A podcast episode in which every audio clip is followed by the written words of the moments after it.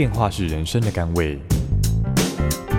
擦亮镜子，看清自己，品味人生。阅读能让你充实，知识能帮你谋生，只有智慧能圆满你的人生。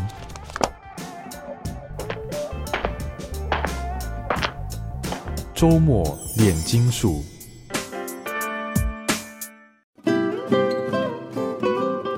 位听众，大家好，欢迎收听周末炼金术，我是金普聪。周末炼金术今天跟大家谈的这本书是脸谱出版社出版的一本古典的名著，哈，应该这样称，它叫做《乌合之众》啊，它是在一八九五年呢、啊，也就是马关条约的时候啊。呃，这个时期他出版的。那我们今天请来跟我们一起讨论这本书的是台大政治系的左正东左教授，正东兄您好。哎，金老师好。政东兄，这本书虽然是一百多年前的，好，可是我相信您读完，呃，跟我大概会有同感，就是颇有共鸣哈。哎，那是。你要不要先谈谈看，他这本书谈的乌合之众，乌合之众在我们的这个所谓的呃印象中文里面，它是有个负面意味在的嘛？对不对？哈，对。那我我看到乌合之众它的这个起源呢、哦，最早是好像是管仲时代谈的。其实他是讲的这一班人呢、这个集合在一起啊，他其实呃是等于说是一个短暂为了某一个事件呢、凑合在一起，等到事情一发生以后就解散了，就就崩溃了哈。但是这本书的英文名字是用群众哈 crowd 啊，那显然。但是在他的整个书里面，他也是用一个所谓乌合之众的观念来看群体啊，但是他也有对他有正面的评价。你要不要先谈谈这个作者 Le Pon 啊，就是一百多年前的这个所谓社会心理这个研究者哈，他谈的这本书里面的群众代表的是什么？哈，他有什么特色？嗯，好，这个诶，其实这本书很精彩。那么他讲到群众的特色里头，我觉得会建议。听众呢，可以看这本书的第第六十页，讲到这个群众的一个特质。他讲了三点。第一点呢，就是说，呃，群一个人呢，一旦加入了一个群众之后呢，他会压制自己的本能，嗯哼，哦、呃，因为他就不再需，因为就是说，对，对不起，他一旦加入了群众以后呢，他原来那种自我克制的那种责任感就消失了，他会随着群众做出很多他原本不会做的事情。哦，这他讲了第一个特质。第二个特质，他讲到就是说，群众会相互传染了。就是当有一群人一一个群一群人在一起的时候，其中一部分人行为很夸张，其他人就会跟着这么做。哦，所以大家会因为从众的效应也好，因为群众的压力，所以会有这种传染的效果。嗯。第三个就是说呢，他是容易接受暗示。他特别讲了这三个特质。就群众的一种特质，他的暗示您再多解释一下。他一暗示就是说，其实就是在这种煽动群众的领袖也好，或者是率领这些群众领袖也好，他们所讲出来的话语，或者是所召唤起来的一些影像，是具有暗示性的，可以让他们变得更亢奋、更团结，是吗？对的，没有错。就是说，因为这些受到特定的话语，或者是特定的一种图像给他们的提示，会使得他们。有特定的这个行为，这是在他们个人的时候，他们不会表现出来的。嗯嗯。那所以说，我们所看到的群众，有时候往往是伴随着暴力的行动。这个是这本书讲到的一个特色。那这种暴力的特色，这种暴力行为，它就是要回到他这里所讲的，因为责责任感的消失，因为相互传染，因为某些特殊的语言或图像所激发的他们的想象。嗯嗯。但是在这里头又讲到这个群众的特质呢，他讲到说，这种暴力的现象呢，其实是短暂的。为什么呢？因为他说这种群众呢，其实是群众其实是非常保守的。他讲到一句话，我觉得非常有意思。他说群体主要是受无意识因素所控制，所以说呢，他会过于受到遗传因素影响，而难免十分保守。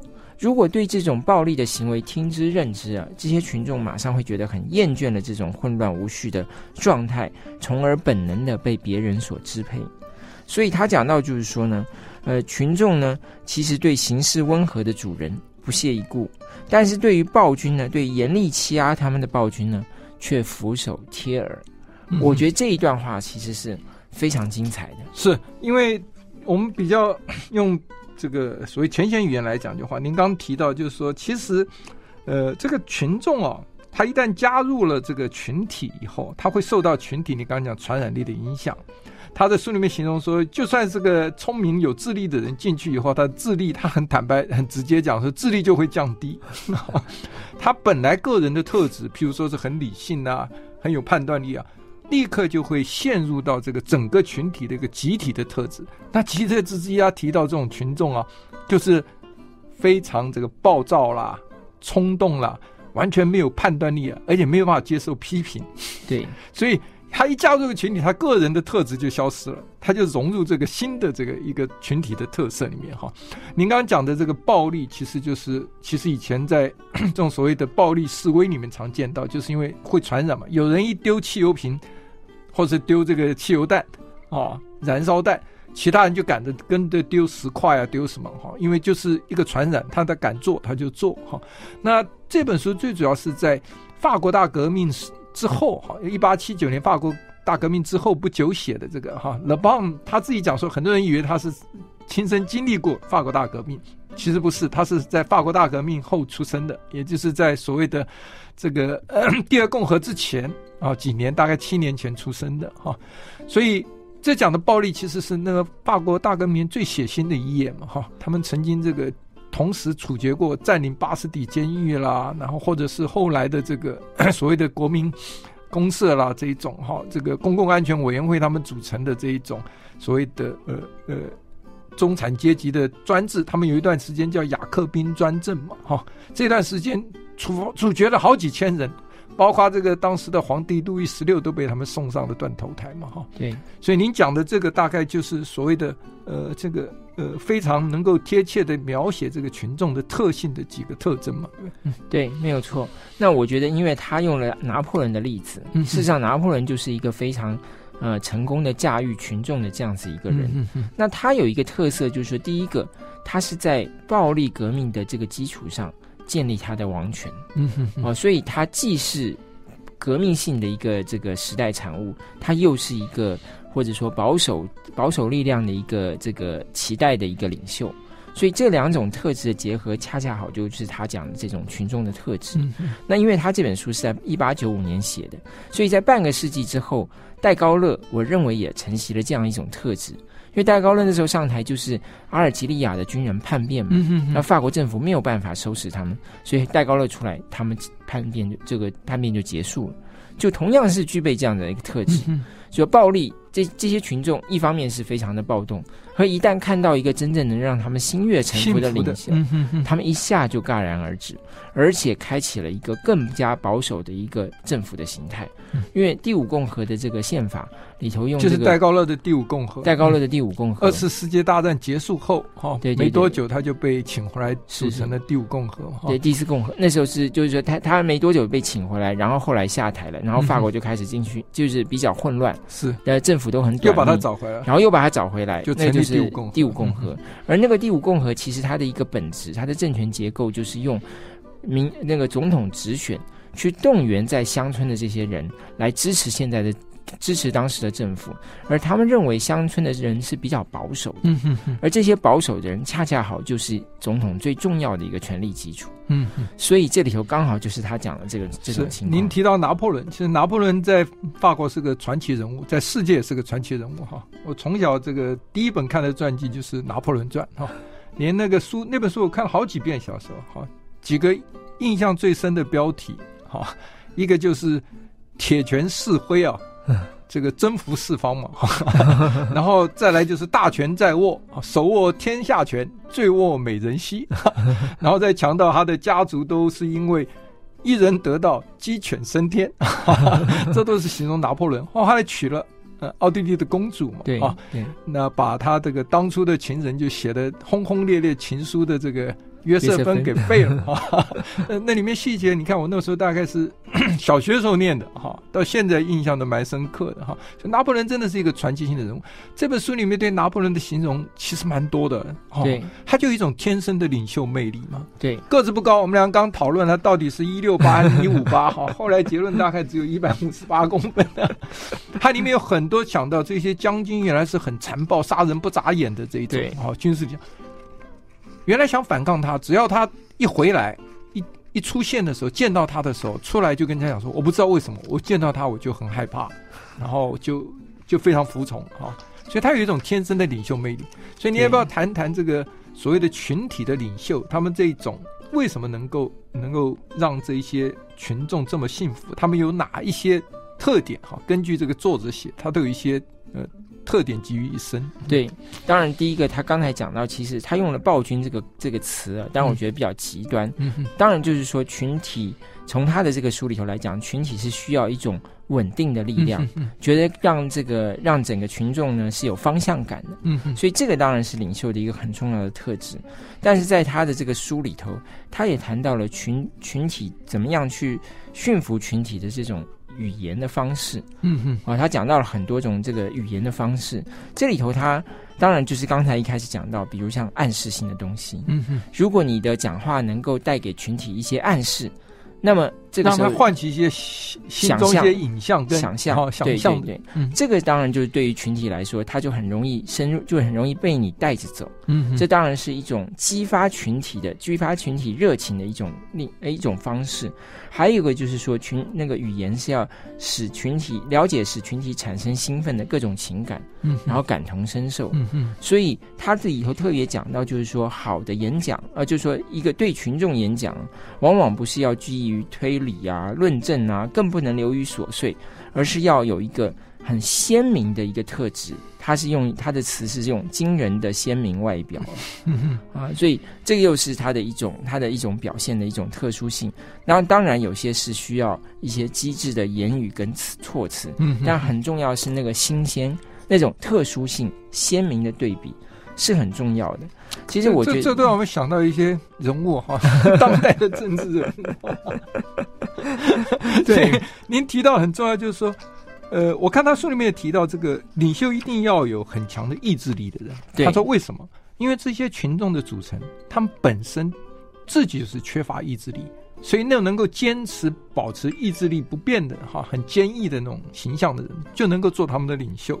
那他们本身的特色呢，就像您刚刚提，他们根本没有理智哈，所以你跟他讲长篇大论，用逻辑来分析啊事情啊，用推论啊这样，他没有办法听的，哈，他是听那这毫无。毫无理性的这个分析，然后他很拒绝这种人家对他们既有的信念的批判，然后呢，然后他们又非常有感情冲动，好，然后又轻信，人家讲什么？你刚刚讲的暗示性的影像出来，哎，他就会当真，哦，对，所以有时候你讲一大堆长篇大论跟他讲理啊。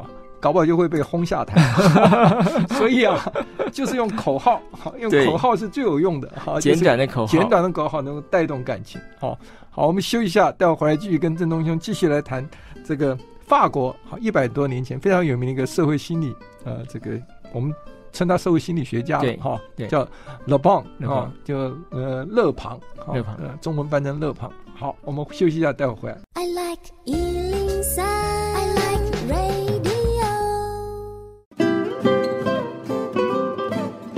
欢迎回到《中本炼金术》。呃，我们今天跟大家分享这本书，呃，是脸谱出版社的《乌合之众》。我们请到的是台大政治系的呃左正东左教授了。我们一起来谈 这这本书，就是英文名字是用 “crowd” 是群众。哈，我刚刚讲说这个“乌合之众”啊。其实是春秋时代管仲哈，他来形容，就说是一群没有纪律啦、没有组织啊，像乌鸦一样聚在一起的哈。等等到事情一有什么骚动以后，过了以后，他就各自分开的哈哈。但这本书里面谈到群众的时候，他是用很多的实例哈。你在法国大革命，他回头看法国这个历史里面，法国大革命这一些群众产生的暴力啦，或者产生等于说是一种文明的摧毁。把旧有的这一种封建制度文明彻底摧毁，对哈？那呃，但是呢，它里面就他是不赞成的哈，他基本上认为群众是是一群，我看他书里形容就像。啊，他有那种大男人主义啊，他用当时的观念，就像妇女跟小孩一样，好，他们是没有理智的，是冲动的，是暴躁的，好，容易被煽动的。然后这个呃，原来有智力的人加入这些群体以后，智力都变低了。那我们刚刚谈到说，这些领袖要某一些的魅力，善用哪一些话术，我们先讲的哈，他才能够激起这些群众热情。您刚刚提到拿破仑是一个非常有名的例子哈，还有哪些例子您可以谈？对，我觉得在用话术上面哦，其实。那他这里头讲到拿破仑，也讲到了拿破仑很容易融入群众的情境，比如让他说他可以变成基天主教徒，他可以这个在在这个变成穆斯林。他到了哪一个地方，就变成那个地方的人。见人说人话，见鬼说鬼话。对，就是这样子。所以我就想到了有一个例子，很有名的，就是在冷战时代最有名的一个演讲，嗯、是 JFK，就是将就是甘乃迪，对对，在被刺杀的那个、呃、在对在柏林在西柏林的演讲。嗯、他那时候有一句话，后来很多人都使用，叫做 Ich bin Berliner。我是柏林人，林哦、对，嗯、这是后来很多人都用了这句话嘛。但他第一个讲，到一九八七年雷根到那个布兰登堡的时候呢，他也重新，他也讲了一句德语，但是就没有像甘乃迪那个时候那么成功。嗯、那这句话其实他成功的地方，不单是他说他自己是柏林人，而且呢，他用德语来讲。嗯哼。所以后来你看，我们好多政治领袖都要用方言来讲话，嗯、为什么？就是要拉近跟不同族群的族群的距离。嗯所以我觉得这个甘乃迪这个是一个很成功的案例。嗯哼，那另外一个，其实我觉得他讲到暗示的时候，我觉得有有一个人很很值得提，就是雷根总统。是，嗯、雷根总统他的一一篇非常有名的演讲，就是他的成名作，叫做《抉择时刻》（A Time for Choosing）。嗯、那么在后来，呃，两千零八年左右，那个谁，呃，保罗克鲁曼写的书里头，特别又讲了他那篇演讲。那他说那一篇演讲其实是一种暗示性的说法。比如像他说什么呢？他说到，他说有一个七个小孩的妇女想跟妇女离婚，因为她呃，对不起，有七个小孩的妇女想跟丈夫离婚，因为离婚后呢，她的福利支票会比薪水还会比她丈夫的薪水还要多。她她说这个是一个暗示性的语言，是为什么呢？因为她就在指责那些黑人，他不没有生产力，只想要。吃国家的福利，所以这个看起来是一个经济政策的说法，就是在讨论福利政策。事实上是一个有种族主义色彩的说法。所以不只是川普了，就连雷根都是有暗示性的这个种族主义在。事实上，雷根是川普的老师，对，那川普就一直是效仿他。是个演员出身，对。哦这个雷根，我记得我那时候看一些有关雷根的书籍的时候，很有趣，就是雷根其实他是演员，所以他又很擅长讲笑话嘛，对，就很幽默，高度 good sense of humor 嘛，哈，他这个呃最有名就是说他医院被人家他被人家枪伤击伤送进医院，对不对？医院给他开刀，他就问他一句：“你是共和党员还是民主党员？”对，医生回答说：“今天我是共和党员。”对，对。然后最有名还有一个回答，我看到是，他因为。常常在演讲中是宣扬家庭价值，family value，对，然后会强强调基督教的精神，对不对？哈，那就有一个记者就问他了一天说：“这总统您到晚都引用基督教，但是我很少看你去教堂啊。” 你知道他怎么回答吗？他回答：“God knows I'm too busy to go to church。”上帝知道我太忙的，没有办法，也没有时间去教堂。所以都能四两拨千斤的轻松应付，就是善用话术，对话语。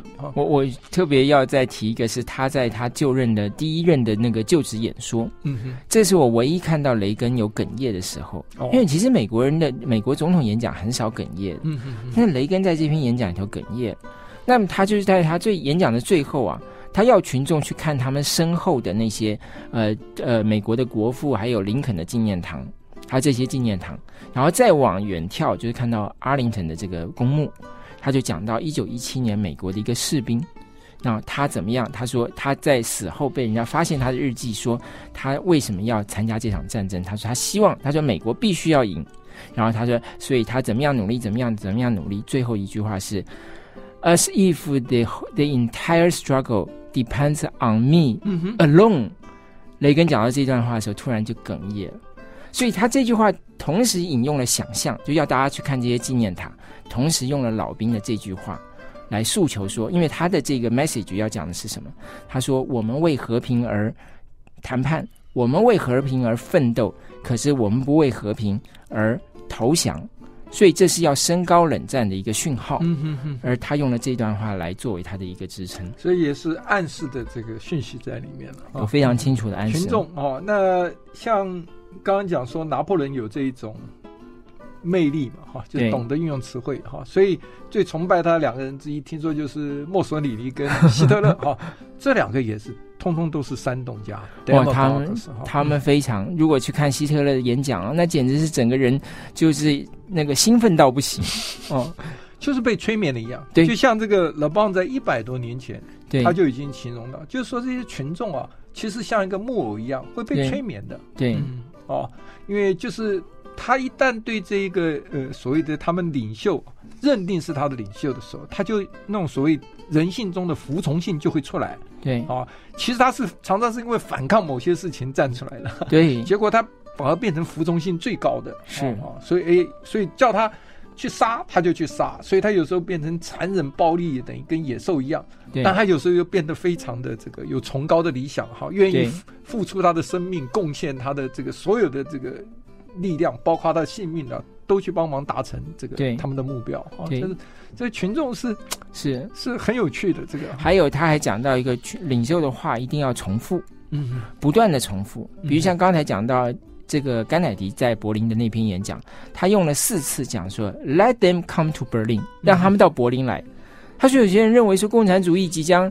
大获全胜，成为人类未来的道路，然后、嗯、让他们到柏林来。不过，勒邦他自己讲说，这些领袖啊，不像我们刚刚讲，在美国总统有一些比较是群众领袖，他们其实，在煽动群众，是为了自己私人的利益了哈。所以他们常常要夸大，要断言，就是要下。好像像先知一样下下几个预示，然后他就不断的重复你讲，然后最后还要夸大的渲染啊，然后这个老百姓就真的就是趋之若鹜，就深信他。所以你看那些宗教有一些邪教的领袖，其实就是就是他们会预示哪一天是这个上帝要重返大陆、重返人间的啊。对，所以 我我们休息一下，待会儿回来继续跟大家 来谈这本书啊，叫《乌合之众》。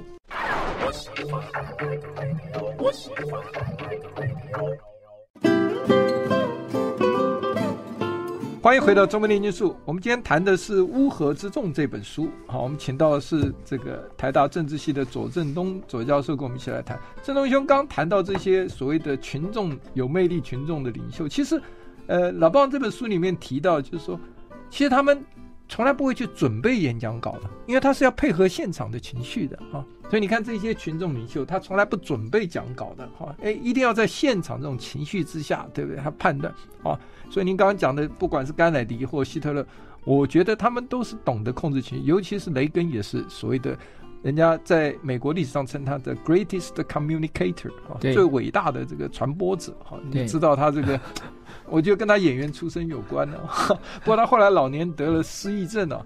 我就看到这个一些漫画，那时候在美国念书，就是他讲话讲一半，然后后面那个呃整个录音带就像崩了一样，就散一地，这样就开始讲话有一点牛头不对马马嘴。后来他真的是失忆症了。对对，对，好，我们回到这本书《群众》，那刚刚讲说群众呃这些领袖之外，我们还谈到就是说呃群众他们的想象力很容易被挑动。好，那他这本书还特别提到一个群体信仰的宗教形式。他就把群众的服从性跟宗教啊来做一个比喻，你要不要谈一谈这一段？嗯，对，他特别讲到了，他说啊，群众的这种对于一个事情的看法，或者是他的信仰啊，其实是偏执跟狂热的。嗯，他只有全盘接受。要么就是全盘否定，嗯，他没有中间的，所以听不进别人家不同的意见，对，对，对，稍微不同的都不行。对，没有错，没有错。在群众运动的时候，经常看到这种现象，嗯，但是他讲这是一种很普遍的现象。那么他也讲到，就是说人类文明呢，如果你从群众的特质来看整个人类文明的发展，他说他就是两大使命，嗯，一个一个第一个使命是要建立传统，是。第二个使命就是摧毁传统，所以就是这两个这两种极端。一个是你要你要建立一个传统，而传统是很难以被摧毁的，所以就要用非常暴力极端的手段去摧毁它。他其实讲这句话是，他有没有完全彻底否定暴力啊？他说，因为很多伟大的文明，也就是因为靠暴力摧毁了原来旧的文明，才能创造出新的文明嘛，哈。对，包括我们的民主也是 靠法国大革命带动的，哈。对，就是用非常暴力的手段、残忍的手段推翻了这个封建制度嘛。对，嗯。但是他讲到了一个有趣的事情，他就说，往往在经过。暴力手段摧毁那个传统之后呢，你其实没有建立新的东西，是传统又换了一件衣服又回来，又慢慢回来了。对，哦、所以他反而认为比较成功的是一种渐进的改变，比如像他讲到英国跟古时候的罗马是一种渐进的改变。他就提到了君主立宪了、对，他觉得像中国 这种就把君主立宪呢、啊、几千年来的传统一推翻了，他说这国家就进入衰微。哈、哦，对。那像英国保持了君主立宪，他觉得他反而是一个。这个所谓你讲的像他们讲的废边主义一样啊，就是渐渐渐渐渐渐的这个走向民主改进的路线啊。他是反而就像因为他自己是法国人，嗯、所以他其实我们在这个比较政府的时候讲法国，都认为法国就是一个激进改革的一个失败的案例。嗯嗯。所以从法国大革命以后，法国人一直在讨论的一个问题：第一共和、第二共和、第三共和、第一帝国、第二帝国、对第四共和、第五共和。是啊，那戴高乐基本上就是一个皇帝啊。嗯嗯。所以他就是一直在这种皇帝跟共和之间在摇摆。嗯嗯。因为大家始终觉得。现在的不好，要回到以前；嗯、那以前的回到世界的以前，又觉得不好，要再回到现在，嗯、所以一直不断的在摇摆。他在书里面指出许多直接影响群体的一些直接因素，他们的表现，但也有间接因素。嗯、我现在凑着你刚才讲的这一句话的讲的尖尖艺术，它里面提到一个就是教育。对，他在里面教育那种填鸭式的教育啊，还用记忆背诵，他在一百多年就开始批判。他说：“其实你背那么多知识干什么？”对，你要的话查百科全书就好。哎，他一百多年前就讲出我们当初大专联考下受尽这个 读书填鸭之苦人的心声了，对不对？对，你说你看我当年大专联考，呃，历史考九十几，地理考九十几，你现在回来问我，通通都不记得了。对，对不对？是啊，所以所以这个他里面对这个教育这种所谓僵化哈，他他就觉得像这种要在实证学习，好，再要那种实际的，就像职校的这样。好，德国的职校这一种，到实境中去学习，工人去学习，聪明的就做工程师。他说，呃，这个能力有限就当工头，但是你在这个过程之中啊，其实你是累积经验、判断力跟实际的这 hands on，就是所谓的实地操作以后，你得到的这种知识才是最正确。他一百多年前就讲到，我现在在看台湾教育都有一些心声，真的是这样子。其实，其实某种程度教育哦，有时候其实真的不是教给我们知识，嗯而是在这种内化社会的主流价值。他会照他的说法，他会阻挡在最宝贵的时间。他说，这些年轻人这七八年最宝贵，可以去学习人生实务经验哈，进入社会之前的准备经验的时间。都浪费在学校里面去背诵的一些史记一些这个知识了啊！对，你看他一百多年讲的，现在跟我们现在都还适用哎。对，他这本书写的真的很多，我觉得是非常有远见的看法。不，他这本书里面，我觉得前面刚开始讲最好笑，就弗洛伊德比他早生几年啊，他们同是社会心理学家。那弗洛伊德看他书的时候，刚开始惊为天人啊，大家称赞哈。可他书后后半段又开始，弗洛伊德又批判他，所以弗洛伊德讲说他是一个最好的问题发掘者。但却是一个很烂的问题解答者，那是弗洛伊德是大师啊，对，勒邦没有成为大师啊，对，因为勒邦他用的不是这一种所谓的学术派的这一种研究，用实证的这个证据来哈，他完全是根据一些事例啊。那所以这个弗洛伊德就批评他说，他引用那么多事例，他又拼命骂那些事例都是历史不可信的啦，都是伪造的，充满了矛盾。所以他说他是一个很好的问题发掘者，但他不是一个很好的问题答案解决者，对，提出答案者。相相反的，我觉得他在这本书里头倒是提出了一些他认为的解答，哦，包括说怎么样去引导群众呢？又包括说呃怎么去呃怎么去改变人的观念呢？嗯哼哼。所以说，我觉得他诶倒是有一些比较具体的东西是可以操作的，虽然不见得永远有效，但是我觉得那些操作是很有意义的。比如像他刚才刚才讲到的这个事情，就是说对于整个文明的这种善变呢，我们应该怎么样去回应它？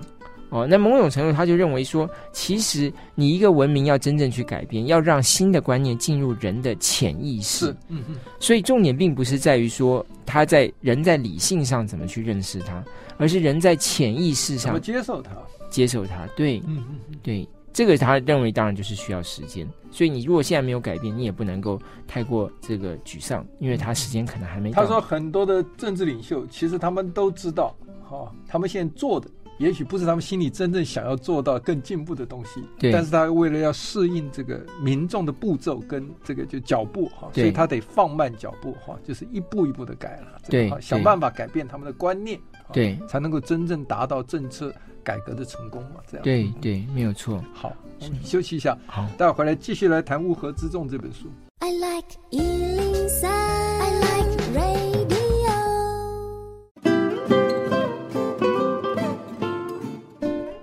欢迎回到中门念经术。我们今天是跟左正东教授一起来谈，呃，勒邦哈，这个他写的这本书《乌合之众》是法国著名的这个社会心理学家，专门谈群众心理学。好，他强调，将来在他那个时代一百多年前，他就讲说，群众心理学将来是主导政治的这个主流力量。哦，真是有远见，有远见。而且里面还有很有远远见点，我看到他就说，因为工业技术的进步，它它那时候还没有科科技创新之前，他科技技术的进步啊，就会改变了。所以，一个让一个旧的文明或旧的观念啊被淘汰啊，新的观念就会靠这个新的科技技术在群众中广为流传。你看他这个讲的不就像 Internet 的时代一样吗？哈，一百多年前他只用工业技术进步四个字来代替科技，我们讲的对哦，对，真的是很有这个先知的这种预示能力一样。真的是 看了以为他是一九九五年写的，就是一八九五年。好。那我们继续来谈一下您刚刚谈到的，呃，所谓的跟这个观念跟文明之间的关系，哈，对啊，您要不要再多谈一点？对，因为他谈到了一个，就是说观念的改变呢，一定是一个非常长时间的，而且什么样的时候观念是改变了，就是他进入你的没有意识的状态的时候的一种感，这个这个他进入你的潜意识当中，是，所以就就我想举一个例子，比如像说中国人跟台湾人在台湾。有一段时间，大家吵这个问题吵很久，现在大家不太吵了。嗯，因为好像如果比如像在我的学生当中，你要是讲中国人，他们觉得很奇怪。嗯，大家都觉得应该我们都是台湾人。嗯，但在我们小时候受教育的时候，我们刚开始受教育的时候，还是中国人的那一套教育，比方我们的课本里头，做一个堂堂正正的中国人。是对。那我认为这个关，这个中国人跟台湾人恰恰好就是一个所谓已经进入了一个无意识的状态，也就是说，很多人先天就认为说，哦。中国人就是不好的，或者我作为中国人，这就是有问题的，因为我作为一个台湾人，我不应该是中国人。嗯，但是我觉大家如果去看历次这种民调，会发现到说，哎，从三十年前到现在，认为自己既是中国人又是台湾人的，非常稳定，不变的哈，三十到四十趴之间，三十八以上，对，就没有变。那这个是非常奇怪的，因为。今天在台湾社会，就是公公共的论述里头，除了我们的国家的国号叫中华民国之外，嗯，你几乎很难找到中国的符号了。可是呢，还有三十到四十趴的人认为自己同时是中国人又是台湾人。嗯，那这是为什么呢？当然，第一个我可以说这是过去的教育，可其实不是只是教育，因为在殖民统治的时代，很多人也认为自己还是中国人嘛。嗯，因为他认为他跟日本人是不一样的，是在二零年代、三零年代那个时候，第一次提出了台湾人这个概念。嗯，很少人，就有一部分人开始讲到台湾人这个概念。那当时讲到这个台湾人的概念，他强调的是他不是日本人，或者说在用当时的话讲，他不是内地人。嗯哼，他是台湾人，就是我们是台湾人，不是内地人。所以他是一个政治上的一个意义在里头。他他认为他主张台湾人要有一个有有一个跟内地人一样的政治权利。那么到了晚近。嗯，台湾人这个概念又是相对于这个这个中国人这个概念出来的，就认为说，哎，我们在这个大中国的这个这个法统符码之下，好像没有办法表达自己。嗯哼。所以你从这两个事情来看里头，台湾人都是一个政治的概念，它是一个政治的一种呃认同，它不是一个文化的认同。是。所以才出现了一个问题，就是说，那台湾人所代表的文化意义是什么？